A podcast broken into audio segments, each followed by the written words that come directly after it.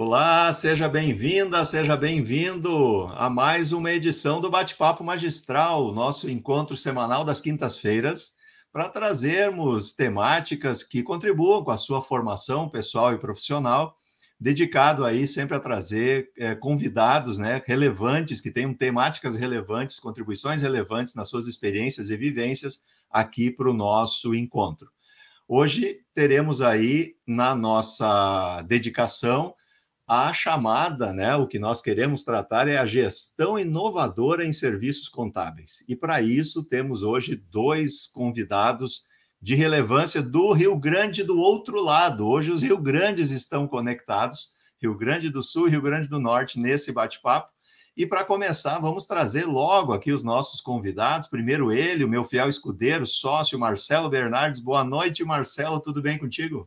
Boa noite, Luciano. Tudo tranquilo, feliz por mais um bate-papo, né? Mais um momento de interação, de contribuição com os nossos clientes e amigos, trazendo duas pessoas tão especiais, renomadas aí na área de serviço, na, no mundo contábil, para falar um pouquinho aí desse, do futuro, do presente, uh, das inovações do mundo contábil e do serviço. Então, muito feliz. Vamos lá. Maravilha, maravilha. Quero chamar ele, nosso conhecido aqui de alguma data já, Kleber Nóbrega. O Kleber Nóbrega, que é, é especialista em disseminar conhecimentos e técnicas de gestão para transformar empresas, organizações e pessoas, otimizando resultados. O Kleber é graduado em engenharia mecânica, mestrado em engenharia de produção e doutorado em engenharia de produção, e ele se especializou em gestão de serviços. A temática que o Kleber trabalha fortemente hoje é a gestão de serviços. Kleber Nóbrega, boa noite, tudo bem contigo? Boa noite, Luciano. Boa noite, Marcelo. Boa noite, audiência. É uma alegria muito grande estar aqui participando dessa live que é magistral. Então, hoje eu estou me sentindo magistral. Coisa boa. Olha aí, olha aí. E ele, o empresário contábil Rui Cadete, o Rui, que é contador, presidente do conselho do Grupo Rui Cadete. Ele é pós-graduado em contabilidade gerencial pela FGV e Universidade Federal do Rio Grande do Norte.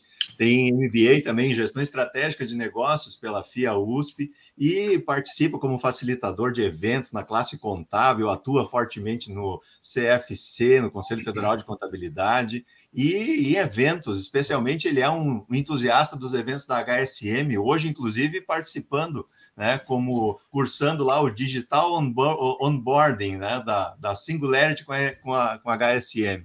Entre outras dedicações que a gente vai conhecer um pouco mais do Rui aí. Seja bem-vindo, Rui, boa noite. Olá, boa noite, um prazer estar aqui com vocês, Luciano, Marcelo, Kleber e a todos Oi. que estão nos ouvindo é, como ele disse, né, já está se sentindo magistral, e eu que estou chegando pela primeira vez, quero sair ao final desse encontro também com uma sensação majestosa e magistral, né? Olha aí que maravilha, que maravilha.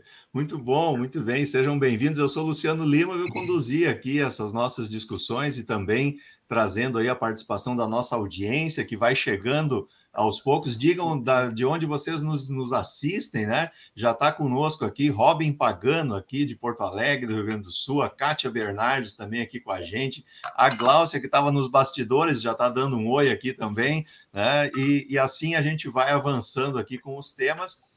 É, sugiro também né, que você compartilhe esse encontro com quem mais você entender que pode se beneficiar desse conteúdo. Então, que para que mais pessoas, mais empresários contábeis e profissionais também possam acessar estas informações. E para a gente não alongar aqui a, a, as introduções, vamos direto para o que nos interessa, que é bater papo, né? Que essa, esse é o nosso assunto de hoje aqui. E eu quero começar com a apresentação de vocês, Kleber Nóbrega e Rui Cadete. Como é que a gente chegou até aqui? É, para quem não, não conhece vocês, né? Contem aí em cinco minutos, se é que é possível isso, né? Como é que a gente chegou até aqui? Eu vou começar pelo Clever, depois eu passo para o Rui aí. Tá bom, obrigado, Luciano. Aproveito agora para cumprimentar o Rui, que eu não pude cumprimentar antes, que estava escondido né, nos bastidores. Isso. Mas é uma alegria muito grande estar aqui participando dessa live com foco de gestão de serviços contábeis e tudo que gira né, em torno disso trazendo a inovação e outros assuntos que a gente vai debater também. Como é que eu cheguei aqui? Né? Eu cheguei aqui porque, após ter feito mestrado em engenharia de produção, eu fui me dedicando ao movimento de qualidade, na época trabalhando com círculos de controle de qualidade, depois sistemas de qualidade, ISO 9000, e daí a gente foi crescendo para gestão, gestão de processos. Daqui a pouco eu comecei a ter demandas por trabalhar é, com estratégia e planejamento estratégico nas empresas, e muito disso aconteceu aí bem pertinho do Luciano, em Santa Catarina. Né? Eu comecei, eu fiz o mestrado em, em Florianópolis, e depois comecei, fui para Curitiba, era um dia em Curitiba, um dia em Florianópolis, um dia no Rio Grande do Sul. Aconte, teve uma época da minha vida que eu estava com tanto projeto no Rio Grande do Sul, que eu ficava três semanas no Rio Grande do Sul e uma semana no Rio Grande do Norte, que é onde eu estou aqui agora, né, em Natal. E foi naquela oportunidade que eu conheci, naquela época que eu conheci o Luciano, trabalhei diretamente com o Luciano e o Marcelo também, né? E depois disso, quando eu fui, sempre trabalhando com consultoria, sempre com consultoria, depois disso, mas também o lado acadêmico, né? E aí, quando eu fui evoluindo e fui fazer o doutorado em engenharia de produção na Escola Politécnica da USP, na época, os movimentos de qualidade eram muito voltados para a indústria e aquelas técnicas de controle estatístico do processo, ferramentas da qualidade aplicada à indústria. E o meu desafio era como é que a gente pode trazer isso para serviços. E esse foi o meu tema de doutorado, gestão da qualidade em serviços. Me apaixonei. Me apaixonei. Isso não faz com que hoje eu deixe de atender clientes também na indústria, mas realmente serviços é alguma coisa que o coração pulsa mais. E aí, para chegar já, por que, que eu estou aqui hoje, né, em gestão de serviços contábeis, eu vou dar um pulo de 20 anos para chegar no. Quando eu vim, já em Natal, eu, eu tinha sido professor da USP em São Carlos, na engenharia de produção, e depois vim para Natal por motivos familiares. E aqui fui um dia convidado a fazer parte do grupo de professores do mestrado em administração da Universidade de Potiguar, e lá começou a aparecer, Rui, alunos contadores e eu tive a honra de começar a me aprofundar, me estudar um pouquinho de gestão de serviços contábeis. Orientei cinco trabalhos de gestão de serviços contábeis, geramos algumas ferramentas muito bacanas, e foi isso que me fez aproximar de, desse foco que a magistral tem de, de serviços contábeis, inclusive com algumas, algumas ferramentas que a gente fez especificamente para a área contábil e com uma coisa interessante, Luciano, que eu compartilho aqui com vocês e com a audiência também. Uma das. É, é, é quando eu faço uma palestra ou um curso para contabilidade, para um grupo né, de empreendedores contábeis, não, não são contadores, são empreendedores contábeis. Uma coisa que eu aprendi com eles, né? Empresário contábil ou empreendimento contábil. Chega de falar em escritório de contabilidade, né? Com todo respeito, mas aumenta o escopo.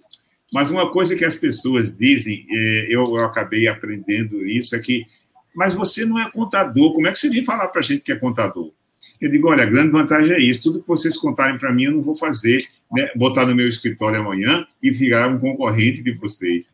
Então, isso cria um clima né, muito agradável, de modo assim que, por esse conhecimento e o desenvolvimento de algumas metodologias de gestão de serviços, eu ouso contribuir também com a melhoria da gestão em empreendimentos contábeis. Essa é a minha história, porque eu cheguei aqui hoje. Maravilha, maravilha. Muito bom. E não é à toa, então, que Kleber está aqui. Vocês já entenderam por quê né, que ele está aqui, né? Porque a contribuição com, com a gestão de serviços e especialmente a inovação nesse meio é muito forte. E, e Rui, como é, que, como é que começou e como é que chegamos até aqui como é que a Rui Cadete Consultores, né? Que já nasceu o Rui Cadete Consultores, né? Como é que, como é que esse mundo andou para ti aí na contabilidade? Pois é, cinco minutos é bem desafiador, mas é bom. muito, muito. É, veja só, é, a minha história é um pouquinho diferente da do Kleber, mas nós estamos, né? Nós vamos, nós estamos nos encontrando hoje. É, eu comecei a trabalhar com 13 anos numa empresa em Natal como office boy. Era uma indústria né, grande na época, lá em 74 ainda, e eu fui trabalhar auxiliando a galera da contabilidade. Então, eu comecei a arquivar documento da contabilidade, comecei a colaborar com a galera ali, e com 16 anos eu fui ser auxiliar de contabilidade fazendo conciliação bancária. Aos 19, eu fui ser escriturário fiscal. Aos 21, eu era subcontador. E aos 23, eu fui fazer o meu primeiro curso de contabilidade, que eu nunca tinha assistido na aula de contabilidade na minha vida. Então, a empresa era auditada pela PwC e pela Sudene. Eu fechava o balanço dessa empresa e era eu que recebia os auditores. E aí um auditor me provocou, porque ele achou que eu era contador, elogiou o meu trabalho, eu disse que não era contador, ele disse, então você é um belo de um técnico, eu disse que eu não era técnico, e você é o quê, meu filho? Eu disse, eu estou aqui desde os 13 anos. Me ensinaram a fazer, e eu aprendi. Agora não me pergunte nem por quê, nem para quê, porque eu não sei. Então, ele disse, pelo amor de Deus, meu filho, vá fazer um curso de contabilidade. O que é que acontece? Com 13 eu não fui trabalhar porque era bonito trabalhar aos 13, eu fui trabalhar porque era necessário, porque nós passávamos muita dificuldade. Então, eu dava o meu dinheiro inteiro à minha mãe, e isso virou meio que um ciclo vicioso, porque eu achava que era dono, eu era pai de um monte de menino, na verdade não era. E ele me despertou para isso, eu fui fazer faculdade. Aí é onde comecei a fazer faculdade. No segundo ano de faculdade, é, o contador pediu a demissão dessa empresa. Me botaram como responsável pela contabilidade. Em seguida, eu comecei a pegar clientes ali em 85, 86, e eu assinei a exame, porque eu achava que, como contador, eu precisaria ampliar meus horizontes. E eu comecei a ler a exame, comecei a ter um novo vocabulário, uma nova forma de me comunicar com os clientes. 88 eu me formei, e aí eu resolvi botar uma sociedade com uma colega de turma. Nós começamos esse negócio, mas eu continuei na fábrica. Continuando na fábrica, eu só podia trabalhar com ela à noite, de madrugada, sábado e domingo. Então, eu não tinha muito tempo para me dedicar ao nosso negócio, que ainda era um escritório, porque eu ainda era funcionário.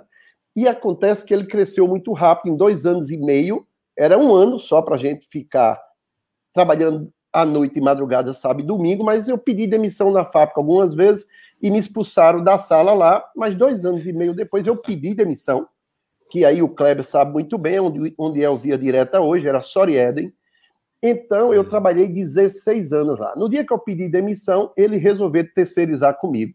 Eu trabalho com eles, para eles, desde 1974, e são meus clientes ainda hoje. O que é que acontece? Quando eu resolvi sair da empresa, lendo a exame, com a ideia já de que contabilidade era meio, nós resolvemos criar Rui Cadete Consultores. Por quê? Porque eu entendia que contabilidade não era fim, era meio para você prestar consultoria para mudar a realidade das empresas.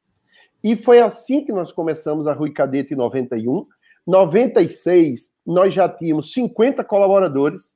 Eu foi, foi necessário pegar um financiamento do Banco do Nordeste, porque nós precisamos comprar servidor, montar uma rede corporativa ali em 96. Nós tínhamos 47 usuários de computadores, só tinha 20 micros. Peguei um financiamento, Rede Novel, trouxe uma empresa de consultoria de Fortaleza, porque em Natal ninguém sabia implantar uma rede corporativa, e nós criamos a primeira rede corporativa, onde em cinco anos nós tínhamos saído de dois colaboradores para 50, e o segundo maior escritório, com 30 anos, tinha 18 pessoas. Esse foi o nosso início, em cinco minutos.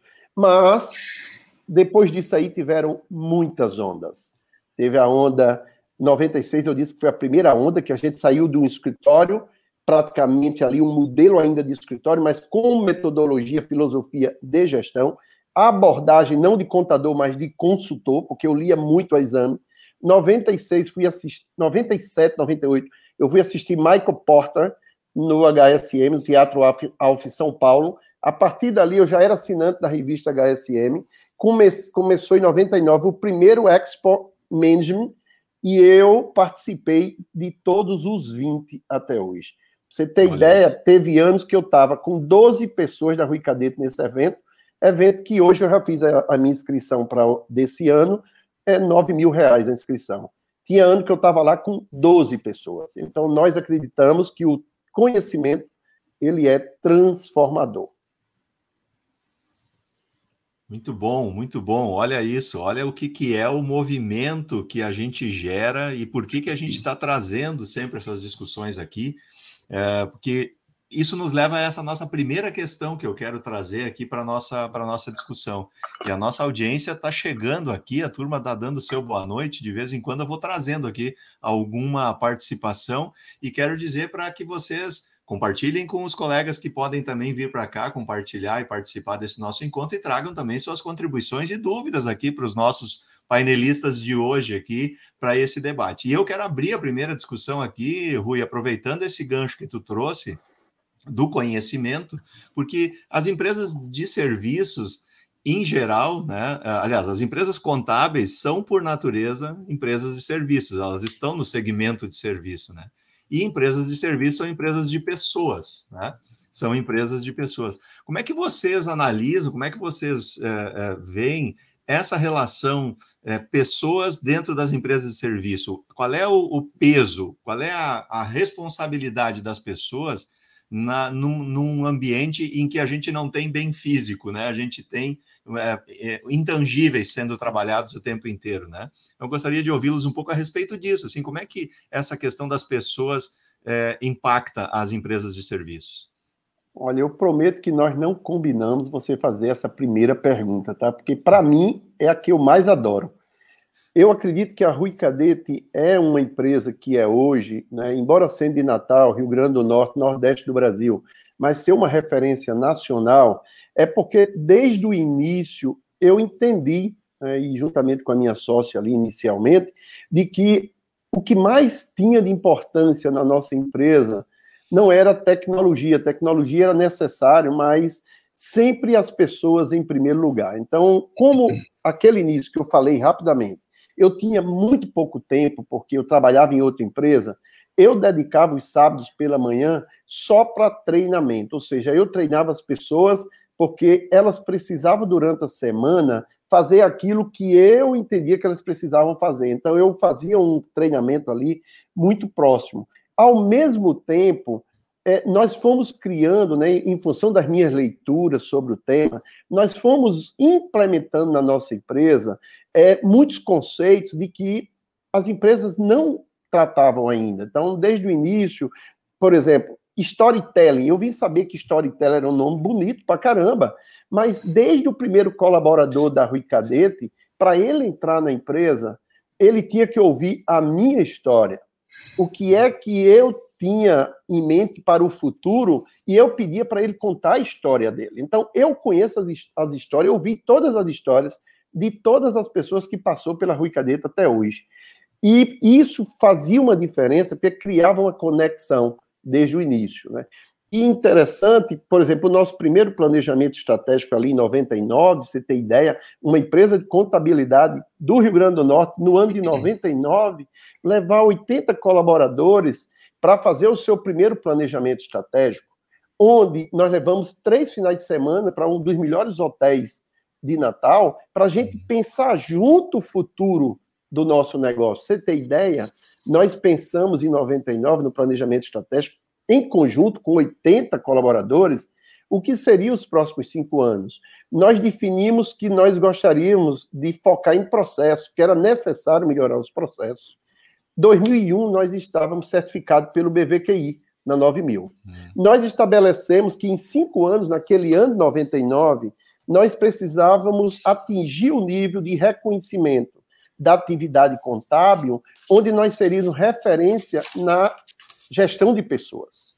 Olha que coisa, a empresa estava ali no início de um sonho. Você tem ideia, 2004, eu estava no Congresso Brasileiro de Contabilidade, lá em Santos, falando sobre gestão de pessoas, com uma empresa de contabilidade de referência no Brasil por fazer melhor gestão de pessoas. Eu levei para essa palestra nenhuma frase, eu levei 11 fotos para uhum. falar das dinâmicas, dos momentos de reconhecimento, como é que nós trabalhávamos a gestão das pessoas dentro da nossa empresa. E estava uhum. também ali na nossa, no nosso planejamento estratégico, em cinco anos, pensando com as 80 pessoas, que nós iríamos, em cinco anos, ter um terreno e nós iríamos fazer um prédio onde nós pudéssemos colocar uma filosofia de desenvolver pessoas, tanto interna como por parte dos clientes. Então, no projeto tinha que ter auditório, área de convivência, sala de reuniões, sala de treinamento, parará, parará, parará. Prestando conta para vocês. Olha o que é o poder de você acreditar de que as pessoas, quando elas estão unidas em prol de um único propósito e conseguem acreditar nele, é incrível.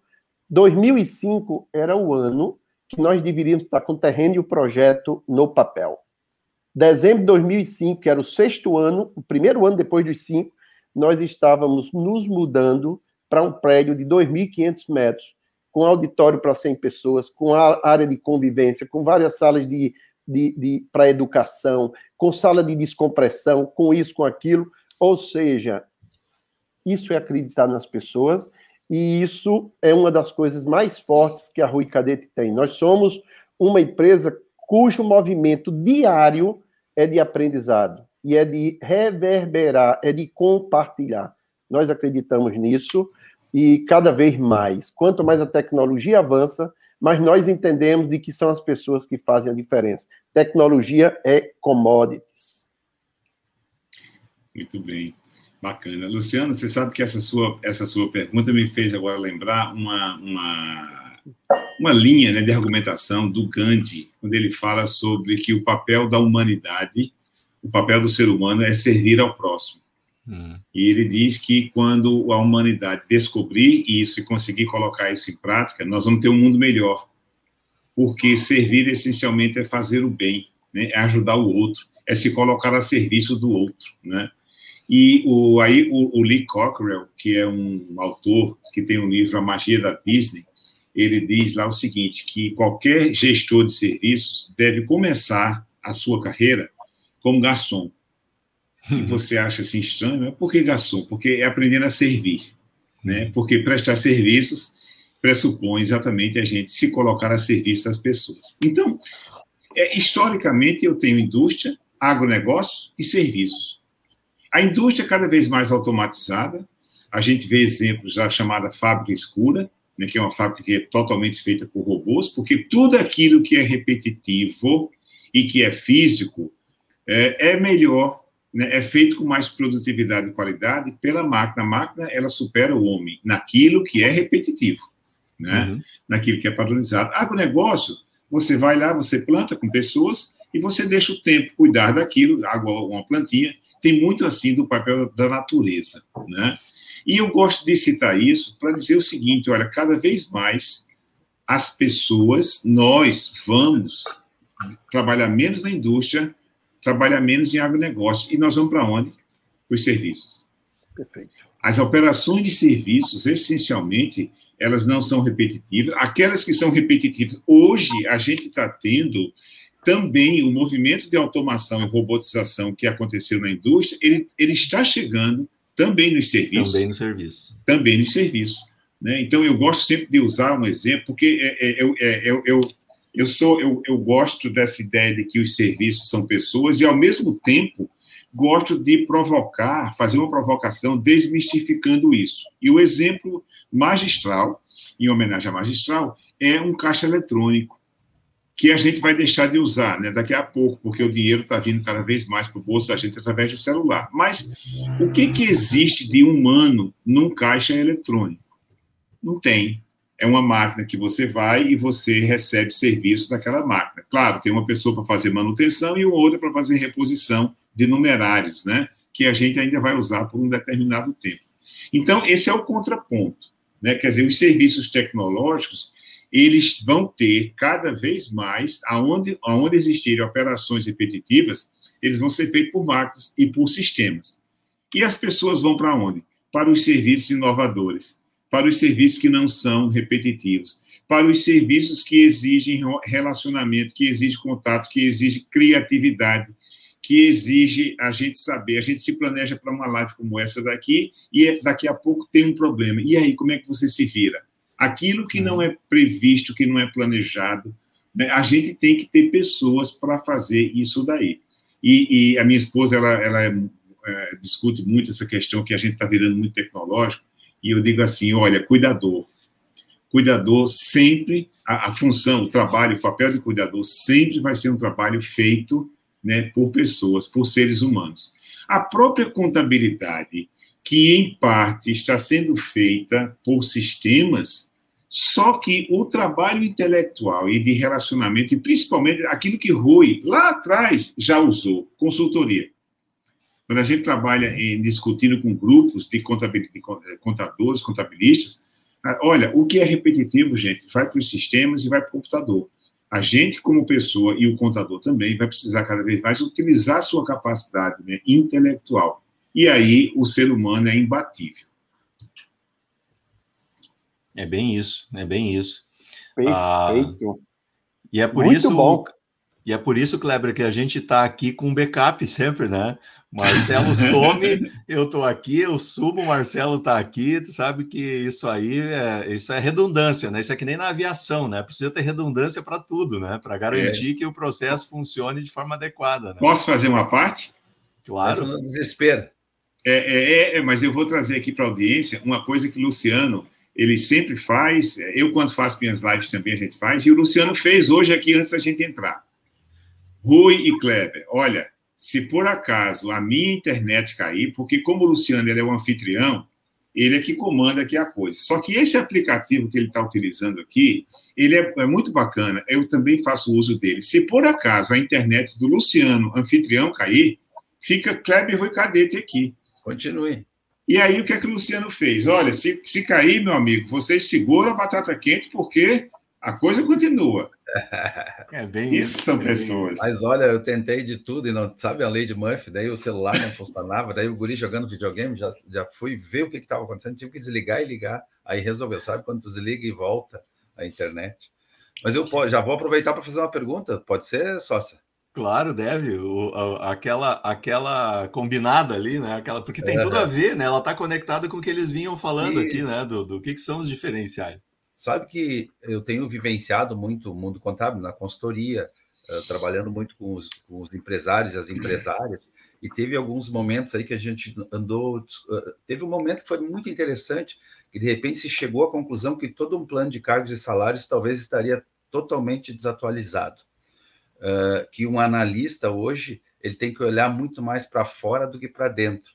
Uh, nós, até falamos hoje um termo e também na semana passada sobre assim, nós temos que resolver as até foi uma redundância, né? Resolver as obrigações obrigatórias tecnologicamente para sobrar tempo para fazer o plus a mais adicional, quer dizer, olhar lá para E aí, uh, e, e, aí, e aí quando o Kleber fala de que cuidador, né? É uma, é uma tarefa, um serviço que nunca vai ser substituído. Eu gosto muito de falar dessa lógica, né?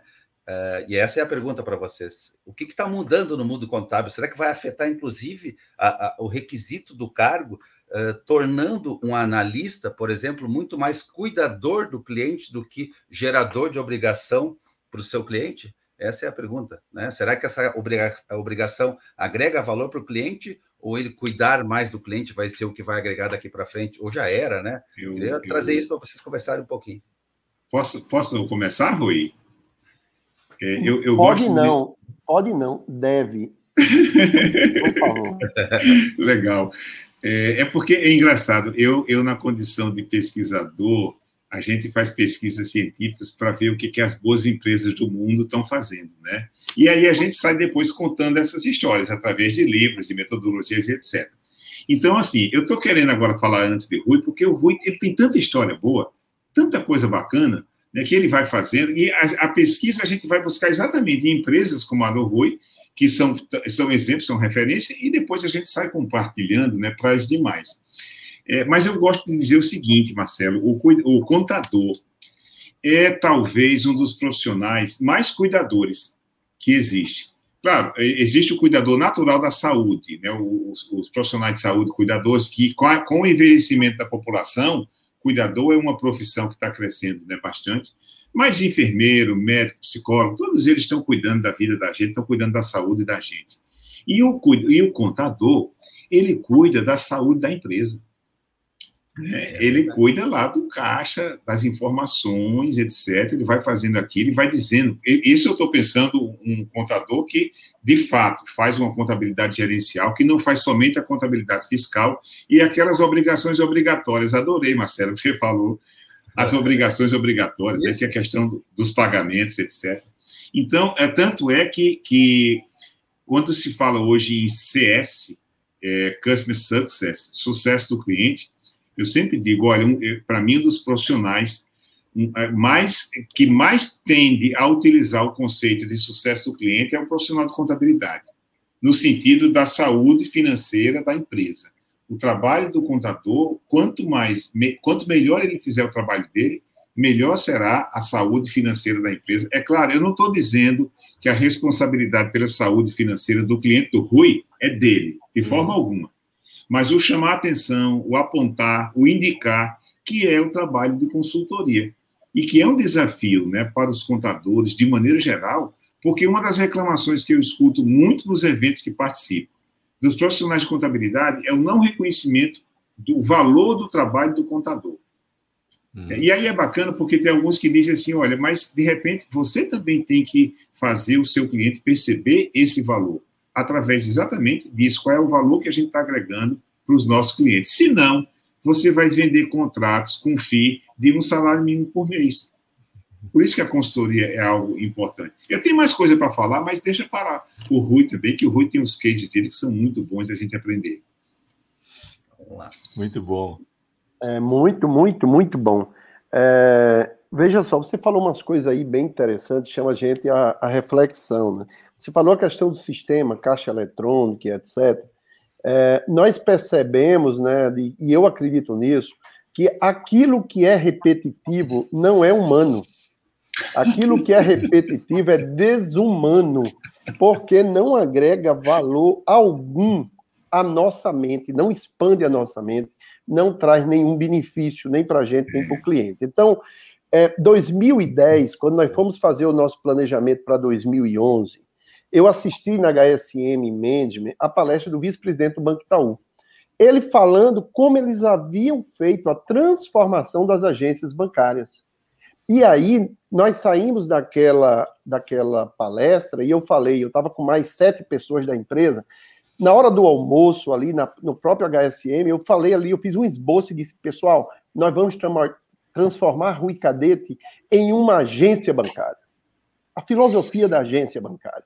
Como eram as agências bancárias antes? Cheio de gente operacionais, clientes com metros de documentos nas filas, todo mundo é, é insatisfeito. Os bancários insatisfeitos, os clientes insatisfeitos. E o que é que os bancos fizeram? Entregaram uma plataforma, tiraram as pessoas operacionais, botaram o cliente para trabalhar. O cliente gera todos os dados, paga e ainda é feliz. Olha que coisa maravilhosa. Então, nós chegamos na Rui Cadete ali no final de 2010 e nós fizemos nosso planejamento para 2011, 2012 e tal, e nós criamos a seguinte estratégia. A partir de 2011, nenhum cliente na empresa entra se ele quiser insistir em enviar documentos para Rui Cadete. Nós precisamos falar para ele que fazer perguntas. Você quer se organizar? Sim. Se organizar dá trabalho, se organizar vai exigir investimento, né? Você vai ter que ter disciplina, você vai ter, você está disposto mesmo a se organizar? Se o cara dissesse que não, nós diríamos para ele o seguinte: se você que é o dono não está satisfeito com o futuro do teu negócio, por que, é que tu quer terceirizar para a gente? Nós não aceitamos. Então, você precisa se organizar para ser cliente Rui Cadete. Faz sentido para você? O cara falava, claro, mas eu não tenho ainda. Não tem problema. A gente vai fazer aqui um SLA e durante seis meses você vai ter que se organizar. Se em seis meses você não provar para você mesmo que você quer se organizar, é porque você não vai se organizar. Você não merece ser cliente Rui Cadete. Vamos fazer um pacto? Vamos. Ok. 2011 está resolvido. Todos os novos clientes têm que ter esse pacto ou já havia organizado. Beleza? Beleza. Não tinha mais documento para os clientes. 2011, chegava ali seis meses. Se o cara não tivesse organizado, a gente mandava ele embora. Beleza, sem passivo. Os antigos, óbvio, a gente já vinha trabalhando esse conceito há alguns anos, mas nós nunca havíamos nos posicionado adequadamente a gente orientava, mas não se posicionava. Chegamos à uhum. seguinte conclusão: cliente, é o seguinte. Você acha que se organizar é importante? Sim. Você quer que a Rui Cadete colabore, faça a nossa parte para você se organizar? Sim. Então, cara, vamos aqui fazer um trato. Nós vamos botar energia nisso. Agora você tem que fazer. Porque se você, de novo, se você não está preocupado com o futuro do teu negócio, que merece se organizar para poder ter sustentabilidade, não somos nós que vamos nos acabar de trabalhar para fazer no braço aquilo que você tem que ter informação, controle, gestão do teu negócio. Então, quer se organizar, fica. Se não quiser, cara, não dá para ficar. E aí nós fomos levando os clientes para dentro do nosso negócio, para o nosso auditório, fazendo dinâmica. Para você ter ideia, teve uma dinâmica. Tinha um cliente que dava trabalho todo mês para entregar o extrato de aplicação dele. Nós fizemos uma dinâmica que era um quebra-cabeça que tinha 25 é, peças. E nós escondíamos algumas peças que atrás tinham um nome. E esse cliente, ele dizia que não fechava, porque estava faltando peça, e nós dizíamos que ele fechasse o quebra-cabeça, porque todas as peças estavam ali. E ele dizia que não, ele foi para o banheiro tirar roupa, porque ele achava que ia cair dentro da roupa dele. Nós, por último, chegamos e dissemos: é verdade. Tá faltando uma peça para você fechar o seu quebra-cabeça. Ele foi o último a fechar o quebra-cabeça de todos os clientes que estavam no auditório. E aí nós entregamos a peça e disse: olha o fundo dessa peça. Ele olhou, era extrato de aplicação do Banco do Brasil. Esse cara nunca mais deixou de entregar o extrato do Banco do Brasil e nós passamos a fechar o balancete dele mensal, entende? Então, é. Aquilo que é repetitivo é desumano. Nós, como contadores, precisamos, aí é onde eu acho, nós precisamos ser educadores para a transformação do empreendedorismo brasileiro se nós fizermos com que cada contador, porque cada empresa no Brasil tem um contador em contato. Se você faz com que cada contador se torne um educador, mas você precisa mudar o ensino do Brasil, é. para que ele possa não só ter o conhecimento técnico, mas ele, que, ele precisa ter aquilo que é mais subjetivo, as soft skills. Ele precisa ter empatia, ele precisa ter envolvimento, ele precisa querer fazer a diferença e entender que o cliente, a sustentabilidade do, do cliente dele é a sustentabilidade do negócio dele. Inclusive, eu tô, escrevi um artigo, esse, arquivo vai, esse, esse artigo vai falar sobre o protagonismo da atividade contábil brasileira, tendo o contador como agente de apoio à transformação do empreendedorismo brasileiro. Ele vai estar agora em setembro no Denários, que é o boletim da FIPECAF, tá? Então, é, eu escrevi esse, esse, esse artigo que traz, faz um chamamento para a academia de que nós precisamos unir a academia e o mundo dos negócios, o mundo privado, para que a gente busque uma solução para que o empreendedorismo, essencialmente os micro e pequenos empregos, empresas do Brasil, pare de fechar tanto né, através dos contadores como agentes, tá bom? Luciano, posso fazer um adendo? Claro. É, olha, essa história que Rui conta, eu vou, eu vou batizar Rui de o contador cuidador. Contador é porque o cara que ele para ele para cuidar da, da, da, empresa do cliente dele, às vezes você tem que dar um puxão de orelha.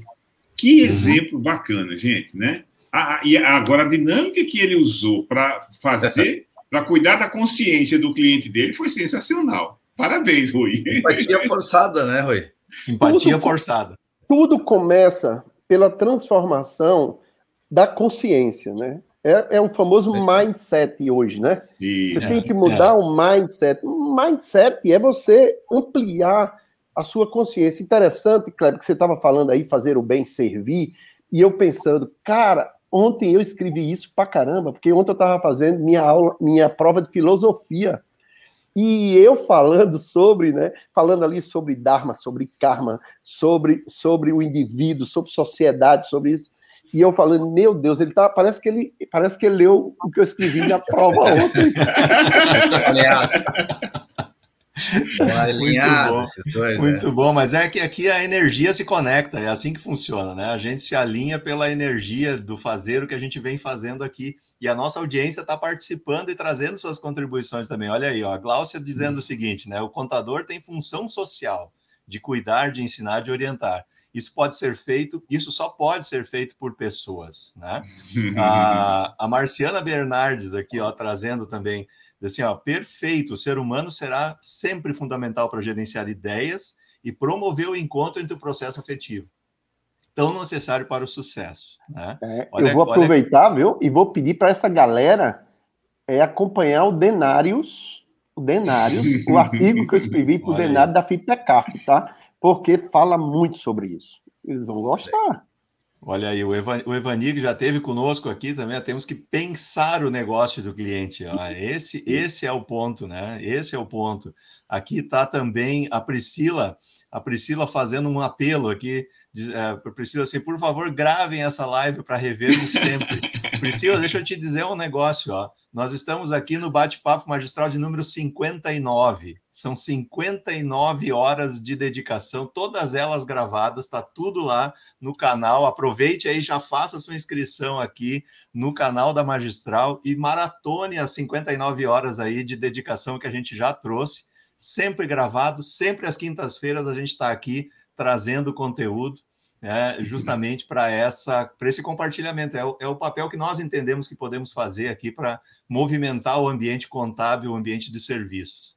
A Marg também trazendo aqui, eu concordo com o Rui, o que repetitivo deve ser feito por, pela máquina. O ser humano é para fazer o que é diferente, a análise, né? Isso, isso. Né?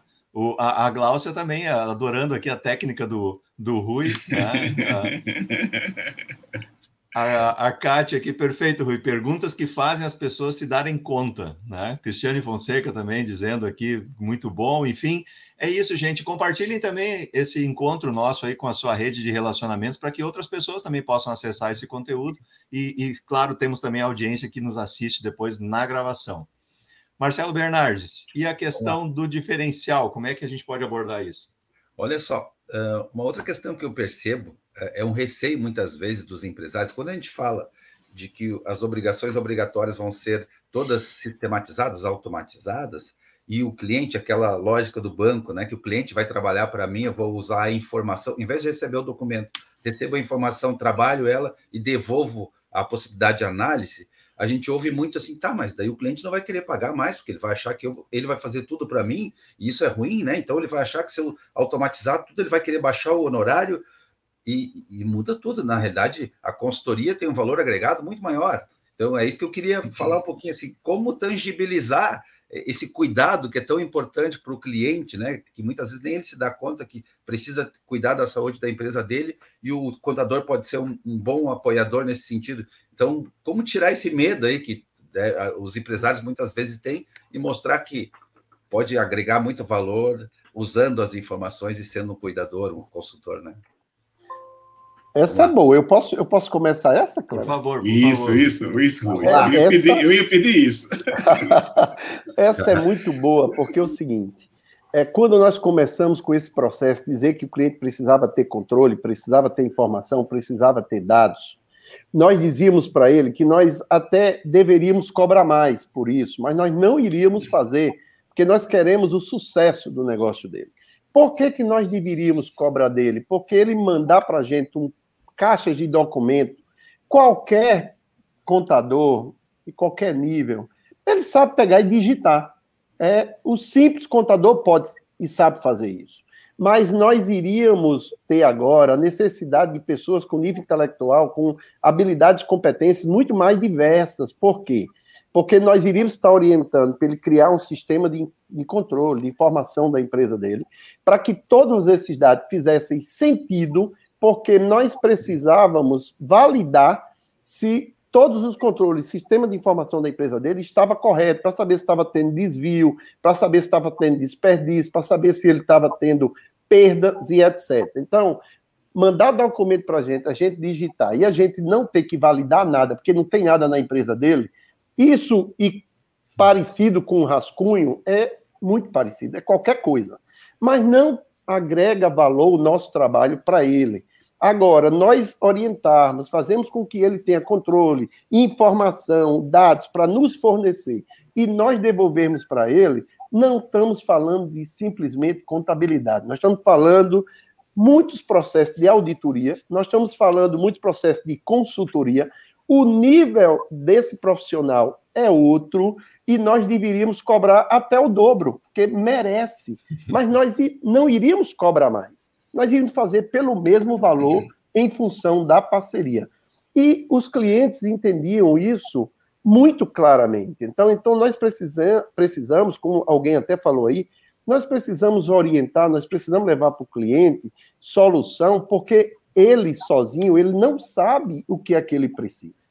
A verdade é essa, nós é que temos a obrigação em dizer para que uma empresa seja, seja sustentável, para que uma empresa seja competitiva, ele precisa ter controles, ele precisa ter um, um, sistema de informação que dê garantias dos recursos da empresa e que a gente possa oferecer o nosso melhor, que é fazer o trabalho de análise, como alguém também mencionou aí, onde a gente possa validar os controles internos dele, tra tra transformar isso em indicadores, por exemplo, há cinco anos que na Rui Cadeta a gente não entrega, a gente não fala mais contabilês com o nosso cliente.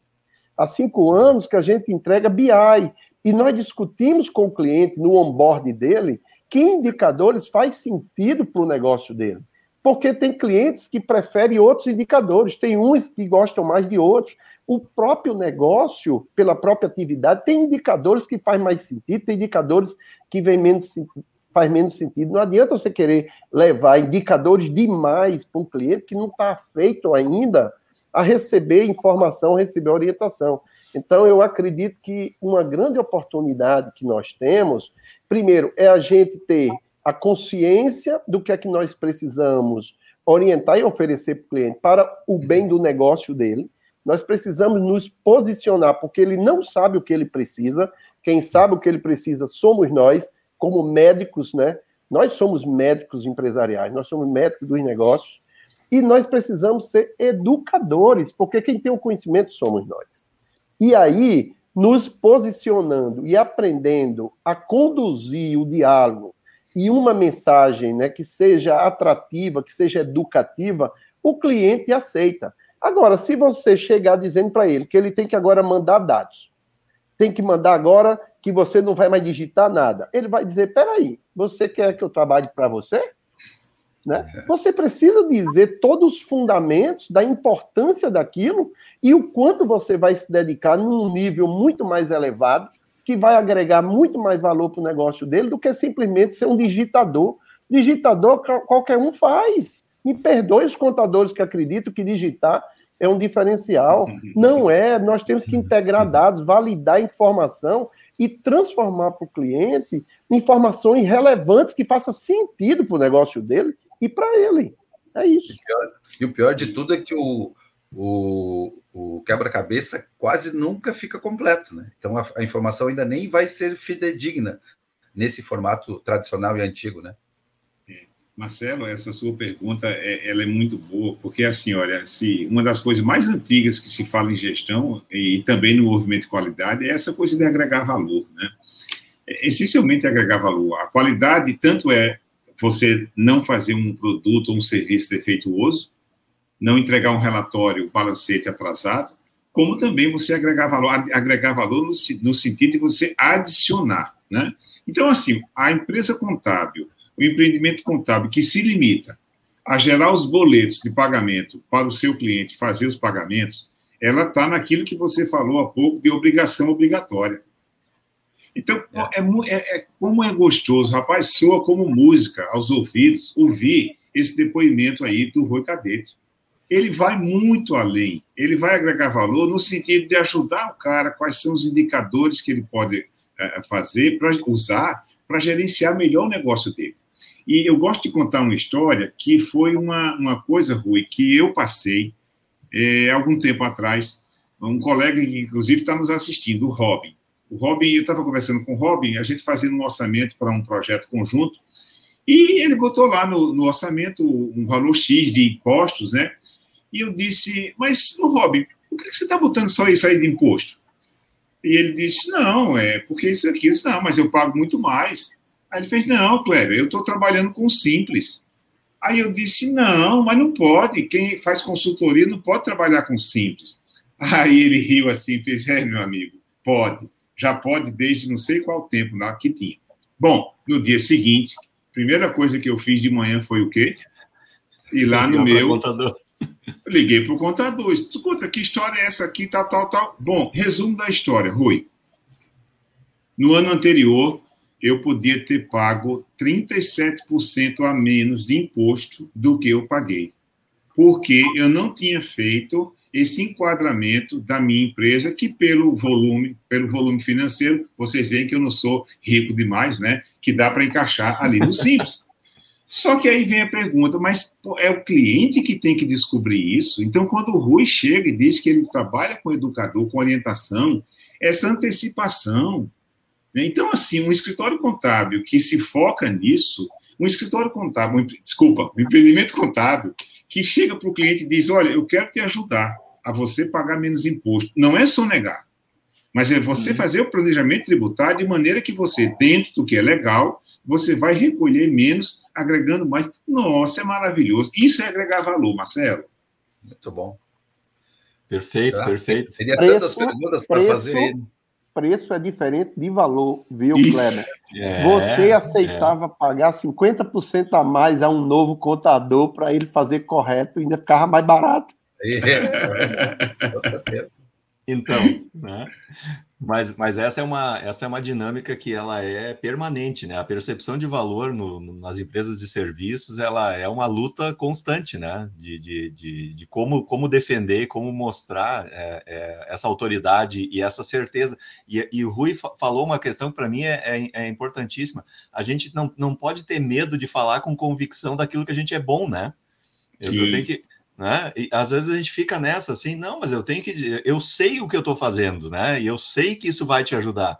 Então essa fala com convicção e logicamente que tem que ter a competência por trás, né? Sem dúvida. Mas é, mas é, é importante a gente saber posicionar é, o nosso valor também no mercado. Faz sentido isso, Rui? Olha, inclusive no artigo que eu fiz para o Denários, né, da, da FIPECAF, eu, eu falei muito sobre isso. O contador ele precisa receber, inclusive, na graduação, na pós-graduação, é uma formação para que ele se valorize e ele assuma o protagonismo que lhe é, né, que lhe é, é de oportuno, tá? Nós temos a oportunidade em sermos protagonistas, porque nós estamos numa, posi numa posição extremamente estratégica que é em contato com cada empre empreendimento desse Brasil. E nós não estamos aproveitando isso. Mas por quê? Porque nós precisamos ser treinados para isso. Né? Então, o protagonismo, muitas vezes, é por quê? Porque a pessoa não tem a consciência do poder e da oportunidade que ela tem. Então, eu acho que precisa ser trabalhado, sim, desde a graduação, né, como os cursos de direito faz, fazem. O, o, o advogado se acha, mas o contador se acha um coitadinho, a grande maioria. É verdade. Né? A verdade é, é, essa. Eu sempre tive orgulho, eu sempre andei de nariz empinado com a, a, a satisfação em dizer em todo que, qualquer lugar que eu chegava, eu sou contador. Eu, quando vejo meu nome, às vezes, não tem contador embaixo, eu penso que não sou eu, cara. Porque uhum. eu tenho prazer, orgulho. Eu queria dizer aí algo sobre diferenciação, valor, porque eu acho que preço é uma coisa, valor é outra. Né? Mas você precisa esclarecer isso para o teu cliente, porque senão o cliente vai olhar só para o preço. E não é isso. Você precisa mostrar para ele que o que você está entregando é diferente do outro contador de, de onde ele veio. Porque às vezes o cara recebe guia e folha e nos procura para a gente fazer tudo. E ele diz: Eu pagava lá X, eu quero pagar aqui X. Eu falo: Beleza, nós vamos fazer um diagnóstico da tua empresa. Então a gente faz um diagnóstico, a gente analisa cadastro, a gente analisa é, todas a, a, as, as tributações, a gente analisa tudo como é que ele está fazendo em termos de recolhimento, se ele está certo, não está, se a precificação está adequada. E quando a gente faz o diagnóstico, a gente chega para ele e diz assim: por favor, né, parte, mande o último balanço, manda os balancetes para a gente. E aí ele começa a pedir o contador, e o contador diz: vai mandar, vai mandar. Depois o contador, depois de dois meses, fala assim: não, eu não faço. Aí ele chega para a gente, ó, oh, o contador disse que não faz. Eu digo, beleza, nós já temos todas as informações, já fizemos o diagnóstico, nós vamos cobrar a mesma coisa que seu contador cobra para o que ele faz. Agora, o que ele não faz, que é a parte mais rica, a parte mais complexa, a parte de maior valor agregado, nós vamos fazer uma proposta à parte, concorda? Não é justo a gente fazer três vezes o que ele faz e cobrar o mesmo valor que ele. Nós vamos fazer aqui um novo valor. Então, um diagnóstico a gente faz de cada cliente que entra. Nós temos um, um, aplicativo que a gente faz ali e sai um eneagrama de todas as áreas. Se o cliente tem contas a receber, se está correto, se ele tem precificação, se o cadastro dele está correto, como é que é a gestão de pessoas dele, como é que ele tem banco de horas, se não tem sai um eneagrama dizendo de 1 a 10 quanto é que está cada área. Dali, nós explodimos as oportunidades de serviços extras. A gente vai rever cadastro, a gente vai fazer parametrização de sistema para ele, a gente vai explodindo N, às vezes, quatro, cinco serviços extras antes dele entrar para ser nosso cliente, entendeu? E ele fica, puxa vida, minha empresa estava assim, estava, mas nós vamos consertar, nós juntos nós vamos fazer. Então, outra coisa que a gente faz, eu comecei a pedir balanço em 28 de fevereiro, em 2010, para os meus colaboradores, por favor, me dê de presente de aniversário encerrar os balanços em 28 de fevereiro, que é meu aniversário. E a gente batia na trave, batia na trave, batia na trave 2009, 10, 11, acho que foi 2013 ou foi 2014, é, 2013, nós batemos entregar 100% dos balanços 28 de fevereiro. Aí nós começamos a cada ano depois diminuir três dias. Três dias, três dias, três dias. Pra você ter ideia, há três anos que a nossa data é 31 de janeiro, o último balanço. Esse ano, aí, mas como é isso? Existe todo um planejamento e nós começamos a encerrar o balanço de 2021 em janeiro de 2021, porque a gente entende que quando você faz janeiro, você começou a fazer um dozeavo do balanço. Todo mês você tem que fazer o balancete do mês anterior. Quando chega em dezembro, só falta um mês. Então, você encerra o balanço de 31 de janeiro. E o que é que a gente fez esse ano, por exemplo? É, esse ano foi um, uma coisa muito interessante. Nós criamos moedas, criamos RC Coins. É, eu, a minha nota era 200 coins, a Cela era 100 coins, outro, cliente, outro sócio era 50 coins. Nós criamos coins, criamos um, um, um supermarket Rui Cadete dentro da empresa. Tinha livros, tinha, é, tinha uma série de coisas lá, cerveja, vinho, isso, não sei o quê. Criamos um supermercado e cada balanço pelo porte da empresa, pelo o, o, honorário e tal, valia coins. Então, cada pessoa que ia fechando o balanço ia recebendo coins, né? E ia comprando no, no, no marketplace ali da Rui Cadete. Quando foi no último dia, poxa, a gente tava com grana pra caramba, né? E haja comprar coisa ali, a gente tem que comprar mais coisas, que o supermercado está acabando. E a gente ficou muito feliz. Por quê? Porque nós engajamos de forma muito lúdica, né, fazendo com que as pessoas entrassem ali numa brincadeira que não era brincadeira, era algo muito sério. E o PAN, que é o, o software que a gente usa para fazer toda a gestão de todos os indicadores, por pessoa, por empresa, né, por unidade, eu entrava pela manhã e entrava à tarde nas áreas operacionais e via como é que estava o ranking entre as equipes. E aí eu dizia, olha, a equipe do Gustavo está em primeiro lugar, valeu, pessoal! Quando eu saía, a galera falava assim: quando ele vier aqui à tarde, quem vai estar na frente é a nossa equipe. Vamos, pessoal, vamos fechar balanço, entendeu? Veja só, pessoas, emoção, você fazer com que as pessoas se sintam pertencente, né, pertencimento, é ter um sonho, um propósito, onde todo mundo entenda que aquilo é importante para a empresa. Gente, a gente não faz isso por decreto, não, a gente faz isso por diálogo. Nós uhum colocamos todo mundo, mostramos a importância, por que, que o balancete em dia, por que, que um balance em dia. Tem muitas empresas de licitação, tem muitas empresas fazendo negócios com bancos, né? E tem muitas empresas que precisam para fornecedores, muitas empresas precisam para fazer avaliação do, do exercício. Então, é, de novo, comunicação, posicionamento, abordagem, mas principalmente através das pessoas, você fazer com que as coisas aconteçam, né? E você precisa reconhecer, você precisa comemorar, você precisa é, é, é, aprender a comemorar, sabe? E nós fazemos muito isso na empresa. É muita comemoração. Quando a gente fecha o contrato, tem o apito da minha sala, a outra apita não sei de onde. É um barulho, parece que é véspera de carnaval. Por quê? Porque isso, isso é importante. Você gera uhum. energia, sabe? É, é, é, mais ou menos isso que eu gostaria também de deixar aí o meu, os meus, né, as minhas histórias, meus, meus cases, storytelling. Tem, tem tempo para responder também, Luciano? Tem, deixa, tem, fica à vontade. Deixa pergunta. Eu... Ô, Luciano, deixa eu fazer uma outra pergunta para o Kleber. Mas eu ia responder é, a pergunta anterior. Não, mas vai junto. Olha pra... Só, só para a gente não perder o. Não, não o bate-papo hoje, o bate-papo hoje vai até às 10, viu? Não, tô... Olha só.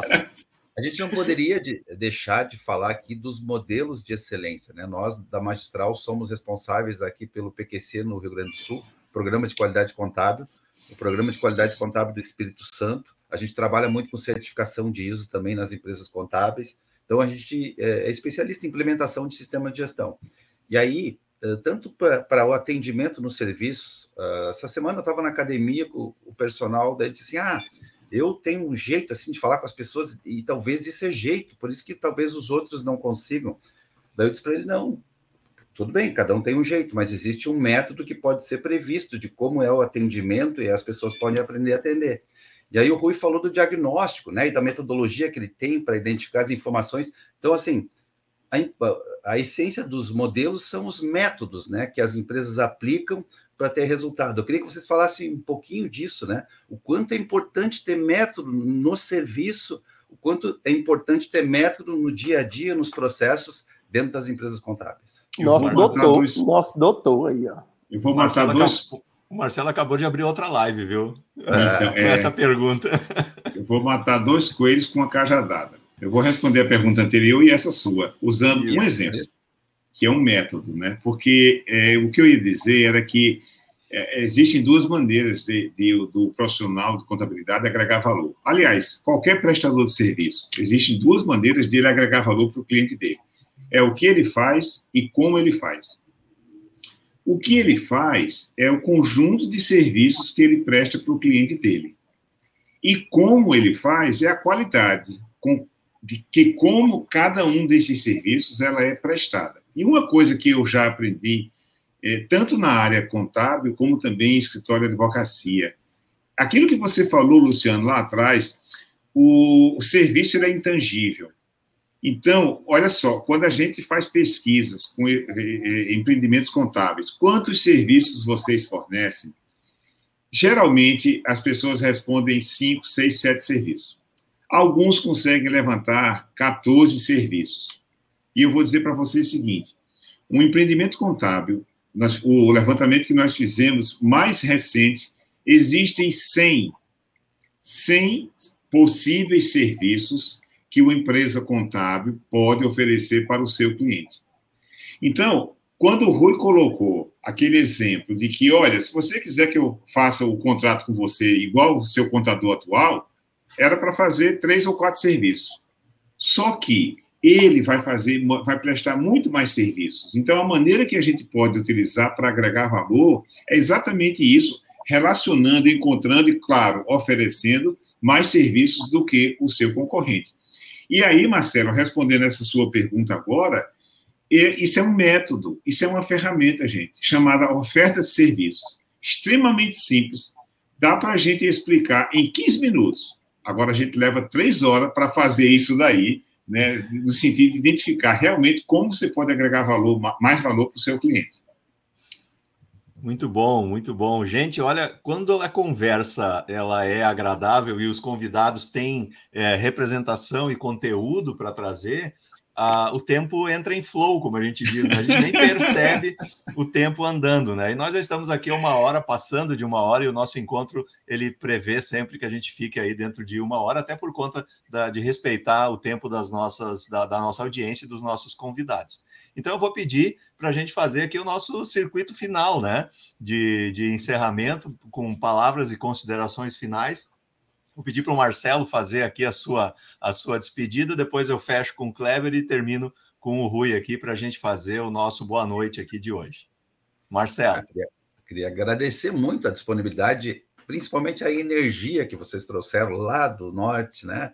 E a gente percebe aqui na plateia, né? É muito bonito ver todo mundo interagindo, sabe aquela sensação assim, coisa boa, tá ouvindo isso, tá pensando isso, tá refletindo sobre isso, e é a sensação que a gente tem. Então a gente quer agradecer muito do coração essa contribuição né, para os clientes da Magistral, para os nossos amigos, para nós, a gente se auto-renovar e ter clareza de que a gente está no caminho certo. Acho que referências como você são importantes para que uh, os empresários sigam a sua busca, né? Quando o Rui traz ali, eu, eu bato muito nisso, gente, vamos botar essa meta, vamos entregar esse balanço em janeiro. É, é eu sempre digo, o grande problema da contabilidade nas empresas contábeis é que não tem um problema, digamos assim, não, não é aquela data que pode punir, né? Caso eu não entregue o balanço, não esteja pronto em janeiro, não vou ter uma multa. Então vai até abril, maio, junho, quando vê, tu, tá, tu nem fechou o ano, tu está envolvido no passado e esquece de olhar para o presente. Então, gostei muito disso, assim, essa meta, tem que terminar, assim, como é que é? é o, o, mês de dezembro é fechamento do balanço, não, não é depois eu vou pensar no balanço, né? Acho que essa é uma dica bem importante. Então, agradecer muito, muito feliz aí uh, pelo momento de estar com vocês aí e desejar muito, continuem tendo muito sucesso aí na, nos, nas missões de vocês dois. Muito obrigado. Muito bom, muito bom. Obrigado, Marcelo. Kleber Nóbrega. Tá bom, bacana. Você sabe que essa, a, a, o Robin colocou uma, uma resposta, um, um comentário ali há pouco, que tem a ver com a, a sua última pergunta, Marcelo, do método, né? É, outro é com a pergunta do Marcelo. É, é, esse método C5, rapaz, isso é uma coisa tão simples. Essa daí eu explico em cinco minutos. E você pode, no dia seguinte, é, ou na hora seguinte, já começar a implantar junto à sua equipe. Isso é um negócio bem legal, Rui. Né? Bem simples mesmo. São métodos, são coisas assim que a gente tem que você pode prestar melhor né, serviço para os seus clientes. Então, muito bacana. Luciano, Marcelo, muito obrigado pela, pela, pela oportunidade. É um prazer. É, olha, falar de serviços, serviços contábeis, ainda mais na companhia de uma pessoa que é uma referência nacional, como o Rui Cadete, que apesar de ser aqui de Natal, aliás, essa live é a live mais rio-grandense que já existiu até hoje. Não há dúvida. É. Né? O Rio Grande do Sul em cima, olha, vocês estão vendo o Rio Grande do Sul em cima, o Rio Grande do Norte embaixo, aqui, viu? É muito bacana. Mas, apesar de estar aqui já há um bom tempo, eu não tinha tido ainda, o meu caminho não tinha se cruzado com o de Rui, mas ele já me convidou e a gente vai tomar um café brevemente lá na Rui Cadete, nos 2.500 metros dele, se não tiverem aumentado. Beijo bem grande, gente. Muito obrigado, Cleber. Valeu, Cleber. Obrigado. Beleza. É, eu quero agradecer, antes de tudo, o convite, né? Dizer que foi uma, uma honra estar aqui com você, Kleber. Com certeza, nós vamos é, como falando em, em, empreendedores e nós que falamos é, em gestão de serviço, nós precisamos tornar o nosso discurso em ação. Então a gente vai marcar logo o mais rápido possível, tá? Eu gostaria que o Luciano passasse o seu contato e o meu para você, para que tá a gente pudesse já amanhã marcar isso. E eu uhum. gostaria de falar o seguinte: você estava falando aí sobre metas, sobre planejamento, né? você ter ideia, a Rui Cadete usou o Balance Scorecard durante 15 anos e nós, há cinco anos que a gente usa o OKR. Por quê? Porque nós entendemos que, embora a nossa empresa seja uma empresa de 30 anos, mas nós precisávamos implementar uma filosofia é, de maior agilidade. Então, o OKR trazia essa agilidade e nós passamos a trabalhar com o OKR como formas de não fazermos mais para cinco, para um ano. Hoje a gente não pode fazer mais nem para cinco meses, né? A gente tem que fazer para o mês seguinte. Então, é, eu gostaria de, de, reforçar a missão que a Rui Cadete tem desde que ela nasceu, que é compartilhar conhecimento. Muitas pessoas do Brasil inteiro já visitaram a nossa empresa. É, de tanto a atividade contábil pedir que nós transformássemos o case Rui Cadete em algo para oferecer ao mercado, é, nós começamos no início desse ano é, o Reaprendendo. O Reaprendendo é um treinamento para uhum. empreendedores contábeis, justamente para essa mudança de mindset, para que a gente possa levar para o mercado contábil as experiências que a Rui Cadete utiliza para fazer as suas é, transformações, né, com base em tantas ondas que a gente já surfou. Íamos levando alguns caldos, mas a gente conseguiu surfar todas, tá? E aí, é, isso faz parte da nossa missão. Eu, nesse momento, estou é, é, implementando aí, fazendo uma parceria é, para vir de forma mais forte ainda o mundo da, da, da, da, educação. Então, vamos estar iniciando aí em breve um projeto a nível nacional, onde Rui Cadete está pegando o seu, o seu nome, né, a, a tua história, a tua autoridade, né, a nossa autoridade construída nesses 30 anos, e sendo incorporada a uma instituição de ensino, onde nós vamos uhum. né, colocar como projeto fazer com que o contador seja o agente transformador do empreendedorismo brasileiro, através da Maravilha. educação e através de uma nova metodologia, fazendo com que o contador seja incorporado ao seu currículo de desenvolvimento as tão famosas, tão faladas soft skills. Né? A gente precisa levar para o contador é, que ele possa ter uma, uma nova crença em si, uma nova mentalidade, que ele possa ter um novo comportamento, novas atitudes e emoções também mais próprias desse protagonismo que é necessário e que nós estamos e temos a oportunidade de, de sermos nos próximos 20, 30, 40, 50 anos. Então, eu estou entrando em um projeto, que é bom que vocês saibam, é mero propósito. Nós estamos começando um movimento onde nós acreditamos que os frutos começarão daqui a 10, 20, 30 uhum. anos. Eu até disse nas nossas reuniões, na entidade, que eu acho que eu não vou ver o movimento e a transformação uhum. que nós vamos é, é, provocar, tá? Porque a ideia é que a gente comece algo, mas que isso reverbere e que sirva de exemplo para que as demais instituições brasileiras venham a incorporar essa nova mentalidade, que é trabalhar a, a, a nossa atividade, os contadores, para esse protagonismo né, com, muita, com muita qualidade, com muita, com muita coragem e com muita, muita crença, né? Porque nós, contadores, precisamos assumir esse papel. Se a gente ficar atrás de uma mesa, não vai rolar. Nós precisamos ser preparados para sermos agentes, e agentes têm que ser de transformação. E agente de transformação, o Kleber falou muito bem no início, tem que se comunicar, tem que se relacionar, tem que ouvir massivamente o cliente para poder agregar valor, é, orientando e educando. Cada contador será um educador desse Brasil daqui a 50 anos, tá bom? Esse é o projeto. É Olha um tópico, é desafio, mas começando, eu garanto que a gente sai do canto. Isso aí. Viu só? 26 de agosto de 2021 está marcada a data né, com, essa, com, essa, com, esse, com essa iniciativa aí de Rui Cadete aqui. E nós temos aí a, a, o privilégio de poder estar tá divulgando, né, poder estar tá aqui vivenciando esse momento aí. Em nome da Magistral, quero agradecer muito a presença e a participação de vocês, Kleber Nóbrega e Rui Cadete, por terem aceitado o nosso convite e a generosidade de compartilhar do tempo de vida de vocês conosco. Nós ficamos sempre muito honrados com a presença e, e seguimos firmes no, no nosso, na nossa crença de que o coração é a alma do negócio, né? A gente precisa colocar o nosso coração é, naquilo é, que fazemos. E é isso Essa aí, flecha é bem no coração. Olha aí, olha aí. E, e tem só para acrescentar, tem um fundamento da excelência, do modelo de excelência, que é olhar para o futuro. É exatamente é. o que os grandes líderes fazem olham muito mais para fora do seu negócio do que para dentro. Se preocupam Perfeito. com o desenvolvimento do, da região e do segmento. Então, parabéns pela iniciativa que é bem, né, bem alinhado ao modelo de excelência, às empresas de excelência e às pessoas de excelência. Coisa linda, coisa linda. É isso aí. E queremos agradecer a nossa audiência que ficou conosco aqui também, que fez aí as suas contribuições e participações. Convidar a todos que Ouçam também esse bate-papo lá no, no nosso podcast magistral.cc, no Spotify, no Google Podcast, no Amazon Music. Daqui a pouquinho já está disponível esse papo lá também para você ouvir. E também a nossa audiência que vai nos assistir depois aí na gravação, né? Assim como todos os outros 58 bate-papos magistrais já estão disponíveis também.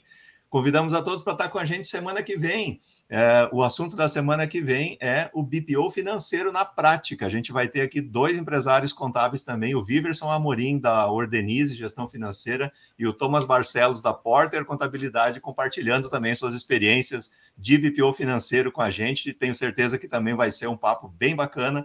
Compartilhem com as suas redes de relacionamento, chamem mais empresários contábeis aqui para o nosso bate-papo, para a gente poder compartilhar cada vez mais esses conteúdos. Sucesso a todos, fiquem bem. Até a próxima. Tchau, tchau, gente. Obrigado. Até mais.